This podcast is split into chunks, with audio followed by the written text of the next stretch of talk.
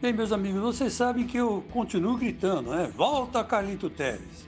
Porque eu acho que o Teves foi o grande jogador do Corinthians nos últimos tempos.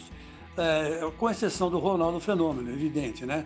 E nem vamos falar da década passada. Mas a década é, de agora, sem dúvida nenhuma, o, o Carlito Teves veio com um glamour, né? um certo glamour em torno dele.